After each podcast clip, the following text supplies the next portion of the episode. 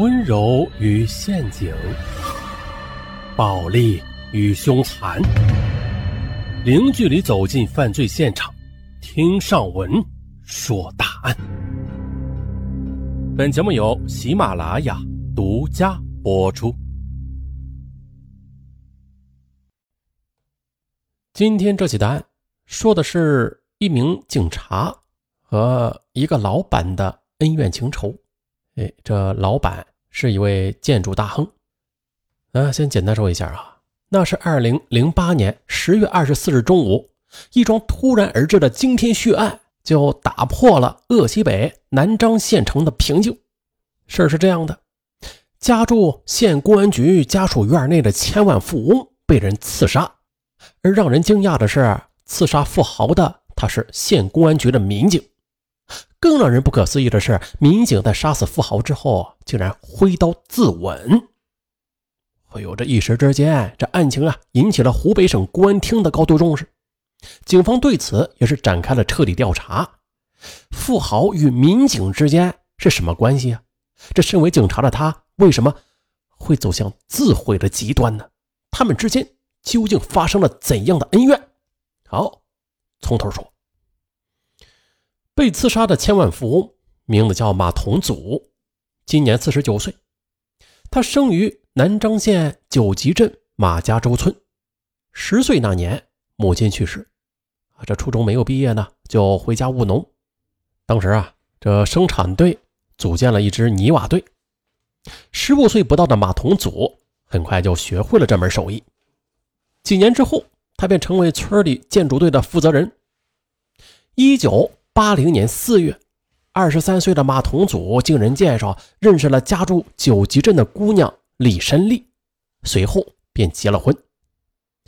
杀人的民警叫张宝华，今年五十二岁，他的妻子叫徐英平，与李申丽啊是从初中到高中的同学，因为和妻子是要好的朋友，就这样马同祖便与张宝华认识了。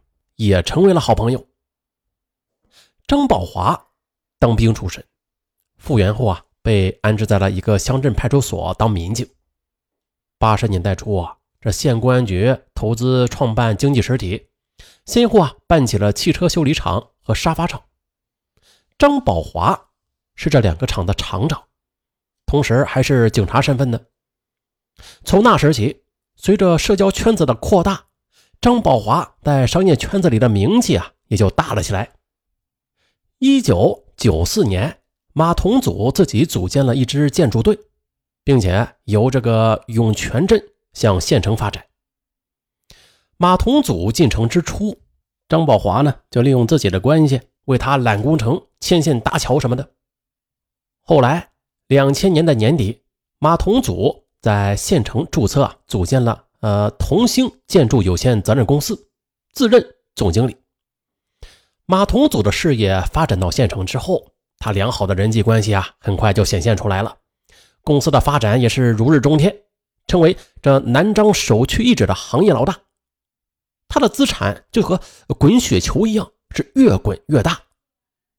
当然了，这马同祖啊，他并没有忘记帮过自己的张宝华，于是啊。这马同祖的工程做大了，需要两台挖掘机去协助施工，而按照当时马同祖的实力，自己买完全没有问题。但是他把这个发财的机会让给了张宝华。张宝华这么一算账，哎，发现这投入小，收益还挺大，便贷了一百多万元购置了两台挖掘机。啊。于是，他的挖掘机就经常出现在马同祖的工地上了。在结算上，两人从来都不斤斤计较。有一回，张宝华接手了一处开挖工程，需要垫资，但是他却有数万元的缺口。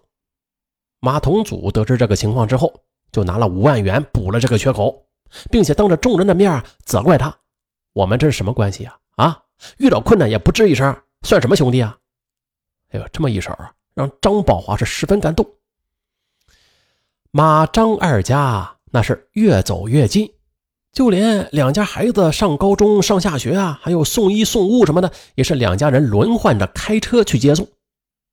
两家的孩子和大人经常是趁着周末在一起玩，逢年过节啊，更是一玩就是好几天。几年前，张宝华的小舅子在车祸中丧生，李山利则是一连几天呢，都陪在徐应平身边去安慰他。马同祖也是隔三差五的抽空与张宝华聚聚，请他喝酒谈天啊，让他散心。啊，这一切的一切。都让张宝华夫妇十分感动。有一次，马同祖在外边出差，喝醉了酒，有人将电话打给了张宝华。张宝华怕他出意外，便从上百公里之外就赶了过去，照顾了他一夜。后来，二零零三年，县公安局的宿舍楼竣工之后，公安局是欠马同祖二百多万元的工程款，马同祖自己住了一套单元房。啊站在马同祖的家里啊，就可以看到张宝华的阳台。那先回去再说说两千年的年初吧。马同祖到县城发展后啊，由于特别讲信誉，工程多，所以在短短的几年时间里，他就拥有了两千多万元的资产。啊，在当年，在南昌便成为了无人能及的建筑老大了。他先后出资是五百多万元，收购了两块地产。其中一处成了南昌最大的美联超市，而另外一处则改造成了集贸市场，收益那是十分可观。与马同祖蒸蒸日上的事业是相反的，张宝华呢，却从两千年以来一直是陷入困境之中。他大部分资金都是银行贷款，这还贷的压力啊，让他对钱十分敏感。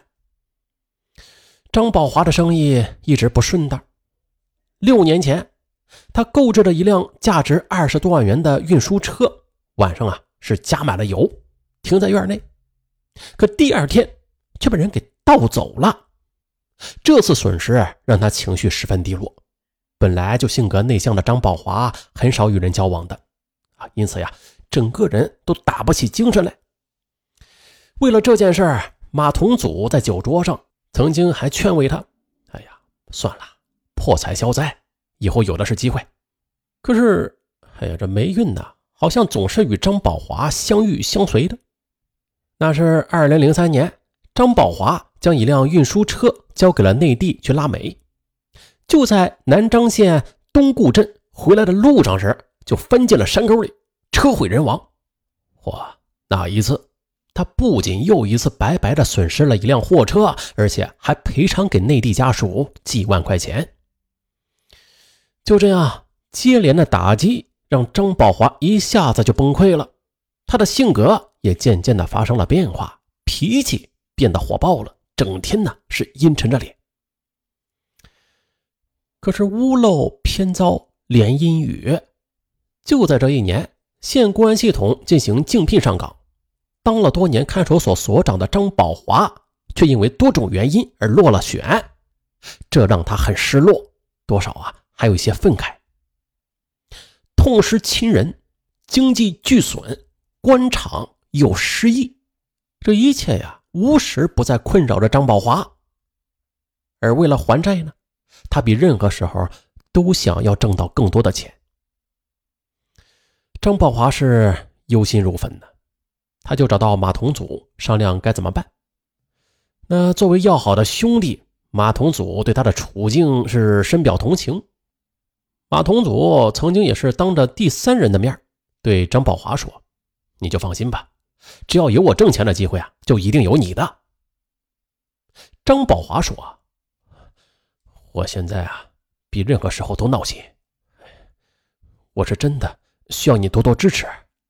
不管怎么说吧，我们还是兄弟。”啊，大家不难看出啊，当时的张宝华对马同祖是抱着很大的信心的。他相信马同祖有能力让他咸鱼翻身。二零零五年的年初，南漳县为了配合新建的华新水泥厂按时投产，需要将一座山啊给劈开，修建一条公路。这项艰巨的工程经过了激烈的竞争之后，马同祖幸运中标了。呃，由于这资金紧张啊，马同祖便邀请了另外两个有资金的公司入股。得到这项工程之后，马同祖他也没有完全忘记自己的承诺，他口头啊将大约是八十二点六万元的土方开挖工程就交给了张宝华。这对张宝华来说，无疑是绝处逢生的良机。也有人称啊，张宝华也参与了工程的竞标，但是最终是落败。马同祖呢，是为了平衡朋友关系，给了他一部分工程，但是张宝华的心里边啊，还是有些不愉快。